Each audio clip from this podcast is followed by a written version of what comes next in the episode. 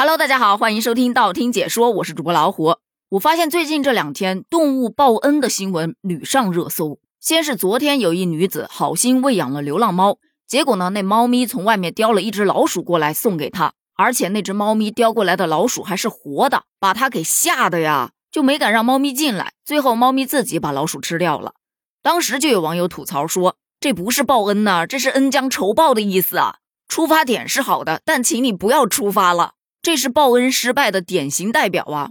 然而今天这一则却让网友疯狂点赞。这说的是近日在黑龙江，有一男子在山中结缘了几只野生白狐，他经常上山去投喂它们。一段时间之后呢，这小狐狸啊渐渐长得有点圆润了。等他再次上山的时候，发现这狐狸啊嘴里叼着一个黑色的宝贝，仔细一看，那是好大一块灵芝啊！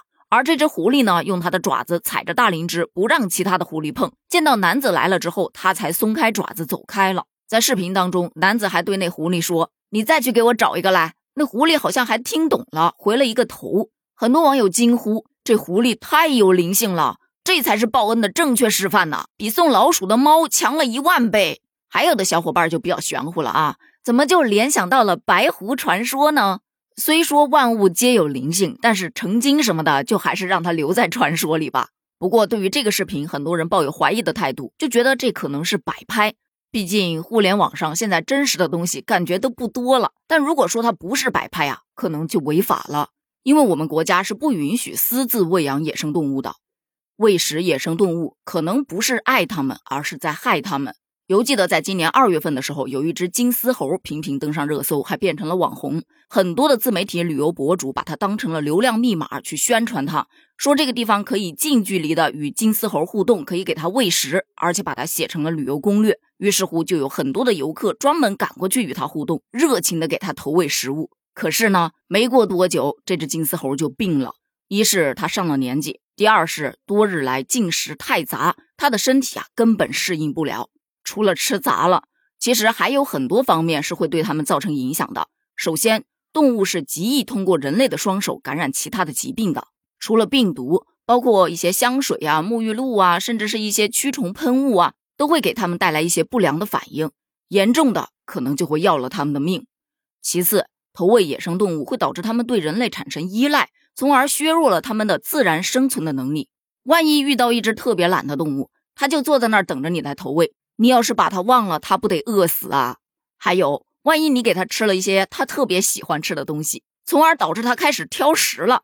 小鸟不吃虫子了，松鼠不吃松果了，这会不会对生物链造成一定的影响呢？除此之外，人类与野生动物的友好接触可能会麻痹它们的神经，会让他们觉得，嗯，人类是安全的。那么，当那些非法捕猎者来到野生动物的面前，你品，你细细的品。